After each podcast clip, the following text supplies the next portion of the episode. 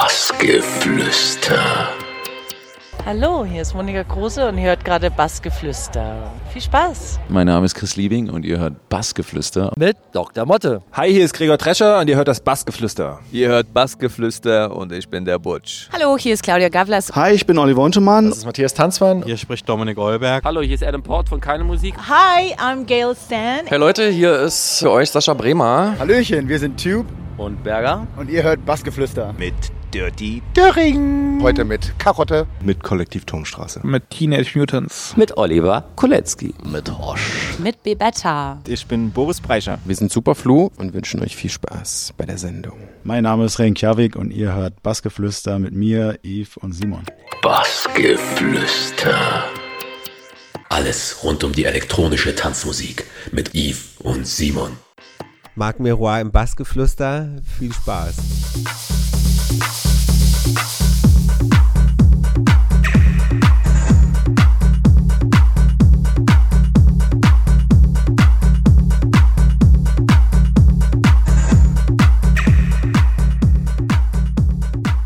willkommen beim Bassgeflüster.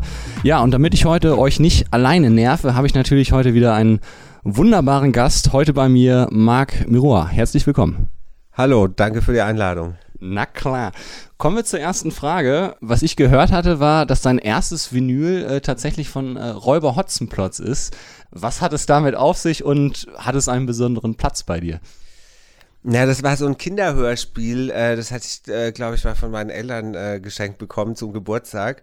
Und ich hatte die tatsächlich noch von Würzburg mit nach Berlin mitgenommen zum Umzug und hatte dann bei meinem einzigen Umzug in Berlin von Prenzlauer Berg nach Kreuzberg ähm, zwei Alu-Plattencases, meine liebsten Begleiter der 90er und äh, Nullerjahre, ähm, zwischendeponiert und dann haben irgendwelche Idioten mir den Keller aufgebrochen und nichts außer diese beiden Cases mit ganz tollen, wertvollen Platten inklusive Räuber Hotzenplotz geklaut. Deswegen habe ich sie leider nicht mehr. Wahrscheinlich auch nur wegen dieser Platte haben sie die. ja. ähm, du hast damals schon in der Schulzeit aufgelegt, tatsächlich auf, auf Schulfeiern, wo dann anscheinend auch der, der Name entstanden ist, Marc Miroir. Was war das für eine Zeit oder wann hast du oder wie hast du dich damit angefangen zu beschäftigen, das erste Mal dann wirklich ja auch aufzulegen? Also meine Schwester, die äh, ist sieben Jahre älter und die hatte ähm, in den 80ern einen Freund, der war DJ, damals schon im Airport und da habe ich immer Tapes bekommen und äh, fand das irgendwie total geil, dass man Musik so ineinander mixen kann, dass man da nichts hört irgendwie. Das war damals äh, also so wow, so das will ich auch machen. Und dann äh, hatte sie kein Geld, weil sie immer ausgegangen ist und ich hatte mein ganzes Taschengeld zur Verfügung und musste immer die ganzen Platten kaufen von dem Taschengeld. und da hat sich halt einiges angesammelt. Und dann musste ich natürlich auch einen Plattenspieler kaufen und dann wollte ich auch einen Mix Mixer und dann kam der zweite Plattenspieler, dann kam Technics und dann kam der zweite Technics und dann, ja, und dann ging es so eins zum anderen und dann, hab, wie halt so, wie, wie man es halt so macht, dann erst zu Hause, dann Tapes irgendwie verteilt im Bekanntenkreis und dann fanden es Leute gut und dann äh, auf einer Privatparty und so weiter. Und dann äh, ähm, kam der erste größere Gig in Bayreuth sogar. Das war ähm, 93, glaube ich, in der Milchfabrik damals und die wollten ähm, natürlich einen Namen auf den Flyer schreiben. und dann habe ich mich so genannt, wie ich in der Schule im Französischunterricht hieß. Marc Miroir, weil mein richtiger Name Marco Spiegel ist. Und da hatte halt jeder ähm, äh, den deutschen Namen auf Französisch im Französischunterricht. Und bei mir war das halt Marc Miroir. Und da habe ich gesagt, dann schreibt Marc Miroir drauf. Und seitdem war das halt so. ich glaube, da gibt es auch öfters mal so, so Fragerunden. Heißt jetzt Mirror, Miroir, das lässt Miroir. auf jeden Fall äh, viel Spielraum übrig. Ja, ja. Ähm, du hast gerade schon den Airport angesprochen. Du warst da ja auch sehr, sehr lange Resident. Bist es immer noch zum Teil? Also wir sagen mal ja. weiß man nicht so genau. Also äh, Resident in dem klassischen Sinne, wie, wie es früher war, wo ich äh, quasi teilweise fast äh, vier Abende im Monat, also jeden Samstag vorbereitet habe.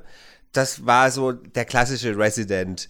Jetzt ist es Resident eigentlich so einmal im Monat. Bei mir ist es seltener, deswegen weiß ich nicht. Also ähm, ich bin da noch und auch gerne und wir haben ein super Verhältnis noch, aber äh, die Strecke ist halt da, Berlin-Würzburg und deswegen würde ich jetzt, weiß ich nicht, ob ich noch Resident bin. Äh, also ich mache zumindest keine Vorbereitung mehr von einem Abend äh, sondern bin da eher, äh, wenn dann Haupteck. Deswegen glaube ich, weiß ich nicht, ob man es noch Resident äh, bezeichnen kann oder, ähm, aber trotzdem noch äh, äh in großer Verbundenheit, in gegenseitiger. Und Vorbereitung machst du natürlich dann auch vorher. Oder? Ja, ja, das schon, aber ich, mein, ich meinte jetzt mit Vorbereitung, ja. Vorbereitung vom Abend, ne? Ja. Also von, äh, von, nee, nee, nee, äh, musikalische Vorbereitung, also den, den Abend ah, aufwärmen, okay. Warm-up äh, von 22 bis 2. Das okay. meinte ich mit Vorbereitung. Dann wäre natürlich trotzdem meine Frage, wie bist du dann damals drangekommen? Durch den Freund von deiner Schwester oder? Nee. Und natürlich dann auch noch, was war es für eine Zeit? Kann man die noch mit heute so ein bisschen vergleichen? Du schüttelst den Kopf. Erzähl einfach, schieß einfach mal los. Ähm, da könnte ich jetzt viel erzählen. Ich versuche es kurz zu machen. Also, da war der Gig in Bayreuth. Ähm, der war äh, irgendwie, hat der viel gebracht so. Und dann hatte ich zumindest mal einen Namen und der war auch gut. Ähm, und dann äh, war es ja so, dass, äh, dass es gab ja wirklich in jeder kleinen Stadt damals schon mindestens einen Techno-Club. Also äh, ein Dorf von 40.000 Einwohnern hatte seinen Techno-Club. Und, äh, und auch in Würzburg gab es neben dem Airport mindestens immer noch äh, ein, zwei andere echt gute Techno-Partys. Und auf denen habe ich halt immer aufgelegt äh, noch nicht im Airport. Und dann äh, war das Ziel war halt äh, immer im Airport aufzulegen. Und dann äh, war es so, dass ich äh, irgendwann mal die Möglichkeit hatte, 95 war das, ähm, äh, da den Abend vorzubereiten, den Warm-up zu spielen. Und ähm, das war ganz gut. Und dann war ähm, drei Wochen später oder so so ein DJ-Contest im, im Airport. Und ähm, den wollte ich eigentlich nicht mitmachen. Ähm, und dann saß ich an dem Abend in der Badewanne zu Hause bei den Eltern und dann rief der Rudi Schmidt an und meinte, los jetzt, äh, wenn, wenn du den Contest mitmachst und gewinnst, dann kriegst du den Resident-Job, weil da äh, war Mirko Beetz, hat aufgehört und es fehlte sozusagen niemand. Und da gab es natürlich ganz viele, die das wollten. Und, ähm, und ich dachte, ja, schon einmal im Airport aufgelegt, brauche ich doch da nicht mitmachen. und er so, los, mach mit und rock das Ding und dann, äh, und dann, äh, und dann kannst du öfters auflegen. Und dann habe ich irgendwie so quasi fast äh, so die Platten zusammengeschmissen, nicht richtig irgendwie so das Mixing vorbereitet, wie man es eigentlich für einen Contest machen sollte. und ähm, na, und dann hatte ich da irgendwie noch schnell alle Freunde angerufen und dann äh, und dann habe ich da irgendwie das zweitletzte Set gehabt, wo natürlich dann der Laden schon voll war. Es gab dann andere Leute, die hatten schon um elf das Set, da, die hatten natürlich Pech. Ähm, und, ähm, und bei mir ist es echt gut gelaufen, war ein super Set und dann habe ich das Ding gewonnen und daraufhin habe ich eigentlich äh, ähm, den Job bekommen und habe mir das dann mit Sebo damals geteilt und habe aber letztlich ähm, mehr Abende gemacht, weil er schon ähm, viel öfters auswärts auch gebucht war und so und ähm, somit habe ich dann über Jahre eigentlich bestimmt zwei, dreimal im Monat immer das Warm-up gespielt und damals war es auch so, dass, dass es oft äh, der gebuchte Gast-DJ einfach nicht kam. Also es war wirklich, es war wirklich so, äh, so klassisch war irgendwie Miss Yeti, kam irgendwie nie. ähm, dann weiß ich auch noch, Kenny Larkin war einmal gebucht, damals schon, Hammer. Ähm, kam auch nicht. Ähm, und dann hatte ich dann immer irgendwie äh, so neun Stunden Sets. Und darauf war man aber auch vorbereitet, weil äh, du hast ja damit gerechnet, dass es äh, statt vier Stunden vielleicht auch acht Stunden werden könnten. Und äh, so war es auch oft. Und da hat man, äh, da hatte ich halt dann die Möglichkeit, ähm, mir echt so eine Fanbase äh, zu erspielen. Und ähm, und ja, das, also es war halt anders, weil man ganz anders, ähm, es gab nur Platten, das ist schon mal äh, der größte Unterschied, da hat jeder Platten gespielt. Und da ging es dann auch wirklich, äh, schon auch ums Können. Das ist ja heutzutage eigentlich mit den CDJs nicht mehr richtig, äh, wenn du die BPM-Zahl nach dem Komma auch angezeigt bekommst. Äh, da musst du ja nur noch gucken und drücken. ähm, ja. Und da war es halt schon so, dass, äh, dass es wichtig war, ähm, äh, ein gutes Verhältnis mit einem Plattenhändler zu haben, dass du die Promos bekommst natürlich. Und derjenige war es, der die neue Johannes Heil als erster gespielt hat oder so. Ne? Und, äh, ähm, und da hatte ich auch Glück, dass ich mit den Plattenläden, da gab es drei in Würzburg, äh, ein gutes Verhältnis hatte und immer Promos gekriegt habe. Und, ähm, und ja, und so hat es äh, äh, ganz gut funktioniert und seinen Lauf genommen. Und dann äh, habe ich ähm, ha, ähm, äh, mit, mit Pascal Feos dann so Ende 90er, Anfang 2000er viel gemacht und da auch meine erste Platte released kommt noch vielleicht. ja, es ist ein fluffiger Übergang, würde ich mal so sagen. Äh, genau, 2000, 2001 hast du angefangen äh, mit dem Produzieren. War das dann ein Schritt, den du selber auch bewusst gemacht hast oder bist du da auch dann irgendwie über wen reingerutscht? Oder wie hast du dich damit, ja, damals arrangiert, sage ich mal, beziehungsweise womit hast du dann auch angefangen zu produzieren? Also das war auch Ende der 90er. Ähm, kam Pascal Feos als einer der vielen Gast-DJs ähm, ins Airport und meinte, ey, du legst so toll auf, du müsstest viel, viel äh, internationaler auflegen und es würde nur mit Produzieren funktionieren und so und äh, mach doch mal. Und ich, ja, wie soll ich das jetzt irgendwie produzieren irgendwie? Und dann hat er mir äh, einen guten Kontakt äh, äh, vermittelt, den Kai Randy Michel in Frankfurt. Und mit dem habe ich produziert dann und der hat mir ganz viel gezeigt, wie es so funktioniert und wie man das macht. Und dann äh, konnte ich dann auch selber so nach und nach ähm, die Sachen machen ähm, oder viel mehr machen äh, als damals. Und da kamen dann die ersten Sachen auf PV raus von Pascal Feos Label damals eine Weile her auf jeden Fall. Ähm, dich hat es dann ja auch aus äh, Würzburg dann irgendwann nach Berlin verschlagen.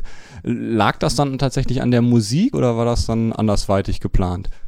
Also, ähm, das, ich bin 2007 nach Berlin gezogen und äh, bis dahin ist ja noch, ist schon noch einiges passiert und es war tatsächlich schon auch zu großen Teilen äh, wegen der Musik, ja. Also, ähm, ich war, ich war auch im, äh, zum Produzieren oft im, äh, in Berlin und der Seprock, mit dem ich Paso äh, mitgegründet hatte, der ist nach Berlin äh, gezogen und ähm, oder war ich relativ oft so einmal im Monat in Berlin, wenn ich frei hatte. Und ähm, da sind wir ausgegangen und äh, und da war ich echt geflasht so und da habe ich mir gedacht, da, da muss ich hin. Ja, und es hat sich, äh, es, es lohnt sich auch, weil du hast in Berlin einfach eine internationale Crowd. Also wenn du irgendwo auflegst, du hast immer Leute aus ganz Europa oder aus der ganzen Welt da und darüber habe ich schon ganz viele Gigs bekommen, die, äh, die mich da gehört haben in Berlin und äh, gesagt haben, hey, ähm, du musst mal bei uns in Italien auflegen, so wie nächste Woche. Der hat mich da in Berlin gehört und äh, nächste Woche spiele ich in Mailand zum Beispiel. Also ähm, von daher, das hat sich wirklich gelohnt und man kann auch getrost ohne Probleme ähm, dreimal im Monat in Berlin spielen. Das sind so unterschiedliche Szenen, dass das äh, kein, also das macht nichts. Das kann man, das kann man machen und ähm, es tut dem jetzt irgendwie keinen Abbruch, den Gig eine Woche später. Ähm, von daher hat sich das total gelohnt. Also immer noch zufrieden dort. Total, total, absolut. Kommen wir zu einer Herzensangelegenheit. Du hast sie gerade schon ganz kurz genannt. Äh, ja, Paso, dein eigenes Label, was du gegründet hast. Ich schaue nochmal gerade ganz kurz 2004.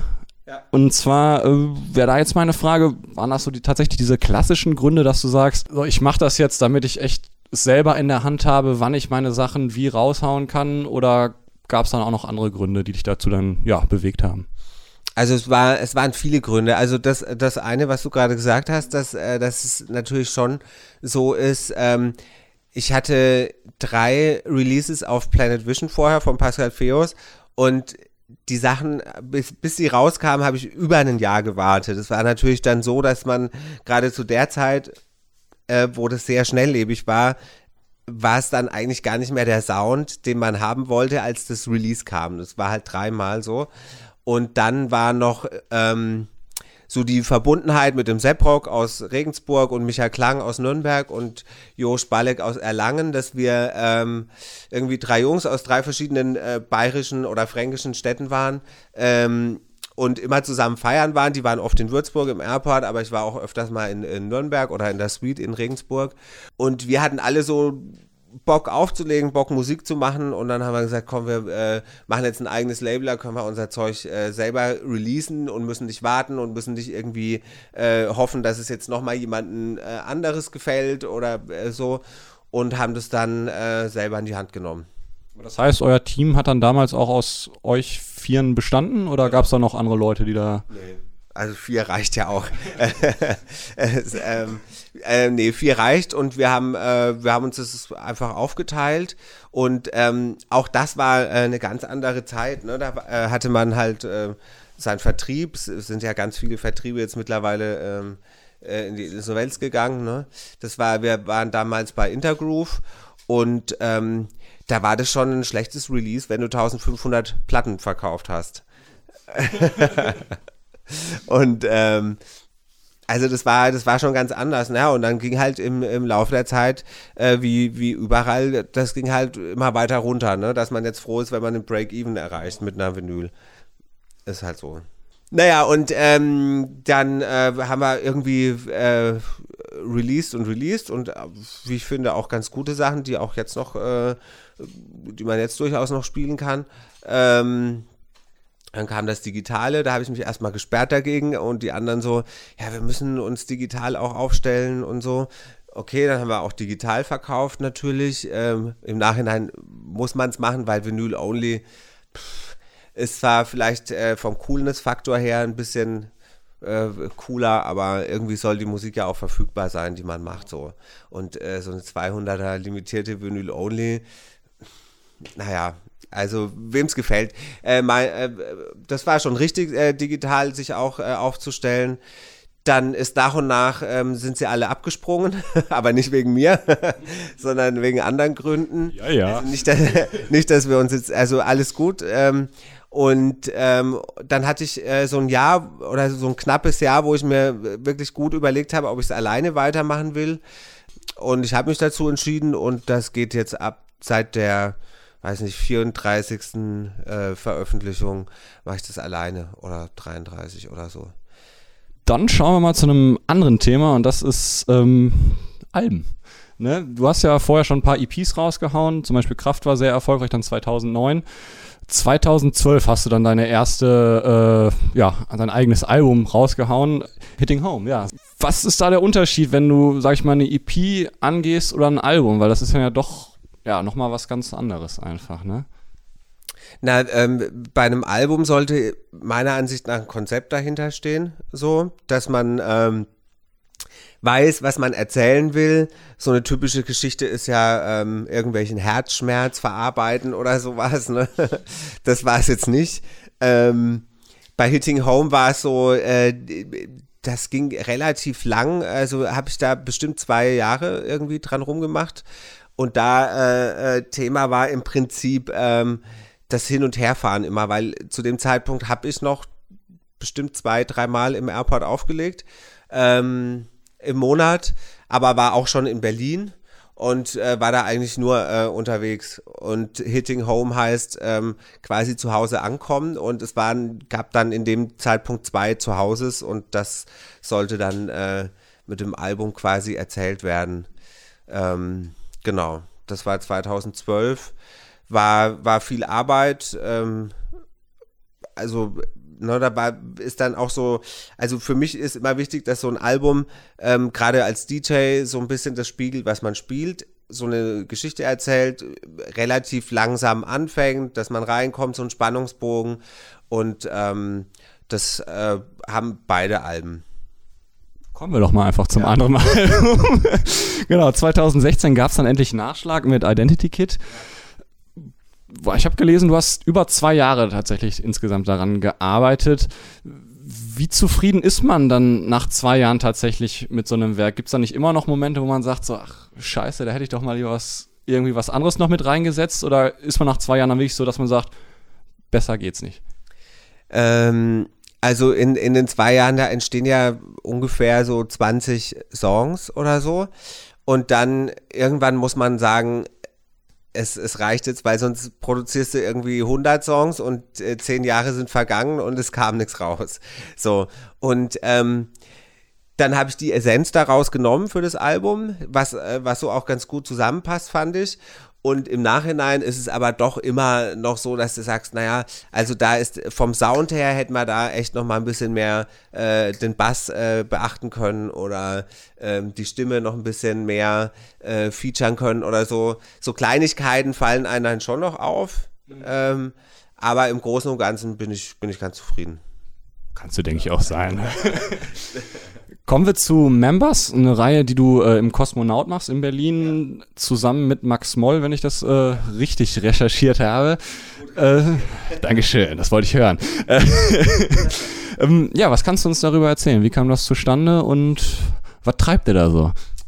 Letztlich ging es aus von Sepprock, mit dem ich Paso zusammen gemacht habe. Der hatte im Kosmonaut mal gespielt, als die so ein inoffizielles Opening hatten. Das war auch 2012 2012, 2013, weiß ich jetzt gar nicht. Wir haben jetzt im April vierjähriges, dann war es 2013. Und ähm, dann hat er äh, an Silvester, glaube ich, 2012 oder 2013 hatten die so ein inoffizielles Opening in so einem inoffiziellen Raum vom Kosmonaut. Und er meinte, ey, der Club ist der Hammer, irgendwie, guck da mal irgendwie. Weil er wusste, dass ich irgendwie was suche für eine eigene Party. Und ähm, und zufällig kannte ich den, äh, den Typen noch, der das gemacht hat. Der hat vorher den Suicide Circus gemacht und, ähm, und habe ich den angeschrieben und dann haben wir uns den Club angeguckt und äh, gedacht, perfekte Größe, perfekte Lage, da perfekt gute Anlage, Function One, da müssen wir was machen. Und, ähm, und dann haben wir quasi mit der Eröffnung vom Kosmonaut waren wir die erste monatliche Party ich würde ich würde schon auch sagen, dass wir ähm, viel auch mit dem Club entwickelt haben. Also ich habe, äh, es war auch so, dass die Function One irgendwie am Anfang nicht gut eingestellt war. Habe ich auch gesagt, wenn das so bleibt, dann mache ich die Party nicht mehr, weil das äh, eine Function One kann auch schlecht klingen, wenn sie schlecht eingestellt ist. Ähm, so Sachen. Wir haben zusammen gefeilt irgendwie, immer viel diskutiert, aber meistens so, dass es echt dann so produktiv war und ähm, der Laden ist echt gut habe auch einen schönen Außenbereich, wo man auch auflegen kann und Musik machen kann. Also das, ähm, da habe ich schon auch so eine Basis, wo, wo ich mich auch austoben kann, auch so mit, ähm, mit langen Sets, die ich im Airport immer gespielt habe. Und heutzutage ist es ja so, zwei Stunden, maximal drei. Ist mir oft zu wenig. Also, und im, und im, im äh, gerade da auch im Kosmonaut äh, habe ich eigentlich in der Regel lade ich mir immer einen Headliner ein. Ähm, war äh, Monika Kruse, Ellen Alien, Ian Pooley, Rüde Hagelstein war jetzt ähm, ähm, äh, nächste Woche ist Anthea, dann im April Sebo K, Mai DJT. So. Und die spielen dann meistens drei Stunden und dann habe ich immer noch Zeit, so ab sechs bis zwölf einzuspielen. Manchmal werden dann nochmal äh, so acht, neun Stunden draus und das ist für mich so, da fängt das Auflegen an. da entdeckt man dann auch selber äh, Sachen äh, musikmäßig, die, die, wo du dir denkst, so, wow, wieso habe ich das zu Hause überhört? So, und das äh, passiert bei zwei Stunden Sets halt nicht. Holst du dir da dann auch viel Inspiration, sage ich mal so, für eigene Sachen auch? Ja, absolut. Also eigentlich, also vom selber auflegen eigentlich nur aus so langen Sets oder halt äh, von anderen DJs, die mich flashen. Wo denn auch sonst? Ja. ähm, ich habe mir mal so ein bisschen die Release-Daten von deinen Tracks angeguckt. So, da ist mir aufgefallen, dass es so seit 2015 ein bisschen weniger geworden ist tatsächlich. Ist das absichtlich oder bist du selber auch ein bisschen kritischer geworden? Oder woran würdest du das festlegen? Kann ich dir sagen, 2015 war die Albumproduktion. Das macht jetzt im Nachhinein Sinn, muss ich sagen. Ja, ja.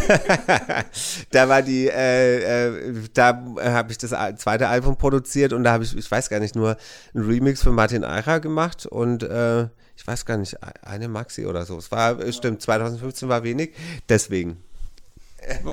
Kurze, knackige Antwort. Äh, kommen wir zu äh, Paso wieder. Und zwar die Zahl 50 hat ja dann dieses Jahr eine besondere Bedeutung. Und zwar kommt äh, ja die 50. Veröffentlichung auf dem Label. Natürlich jetzt wieder von unserer Seite frech die Frage, was äh, kann man da erwarten und auf was können wir uns freuen? Ja, habe ich lange überlegt. Erst wollte ich irgendwie das, äh, das Album so strecken, dass, dass das irgendwie, also ähm, zumindest die Remixes, die 50 werden, aber irgendwie ist es jetzt, sind die Remixes 49 geworden.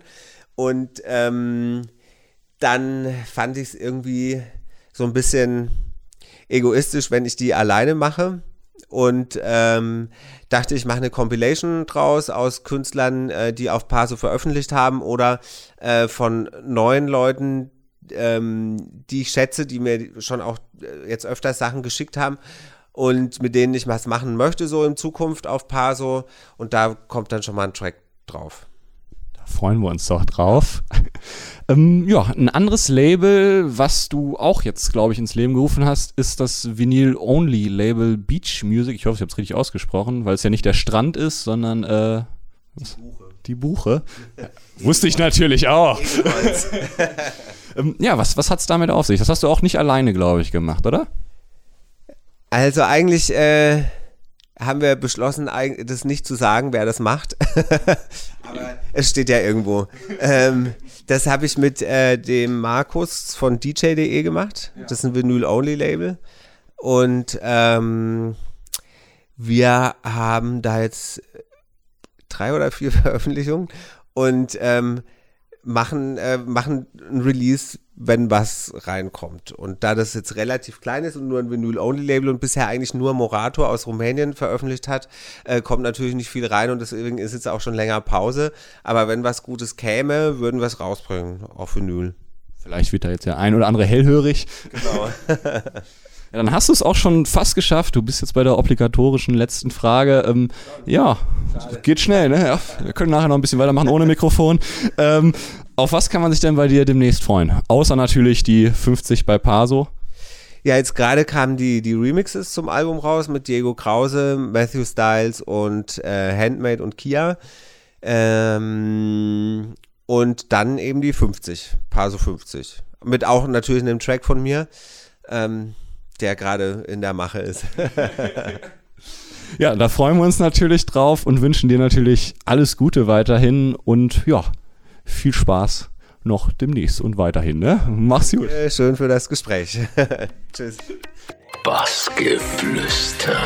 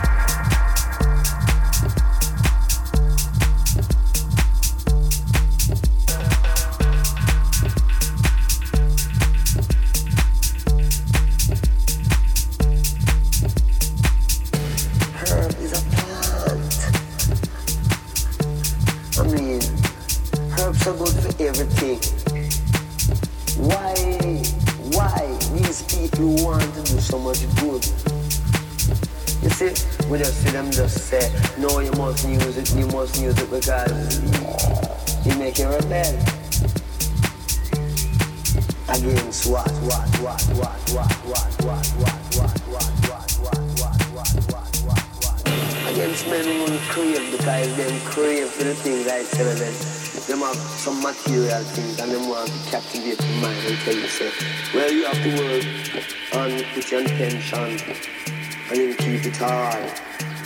So herb make you look for yourself and you have to be one of the man so not in the sense of how it is, but in the sense of why should you have to bow to these things, things, things, things, things, things.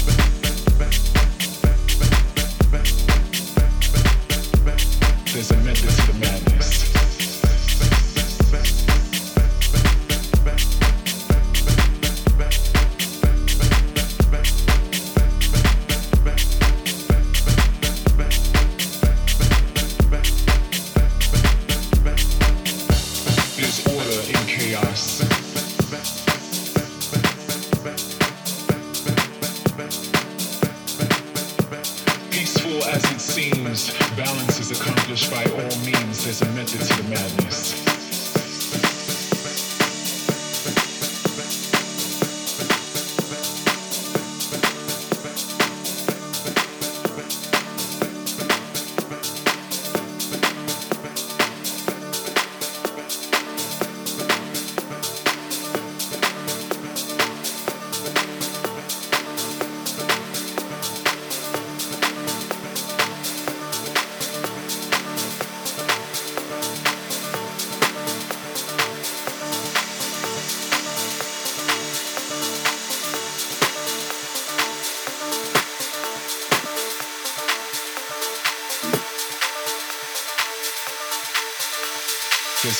the madness.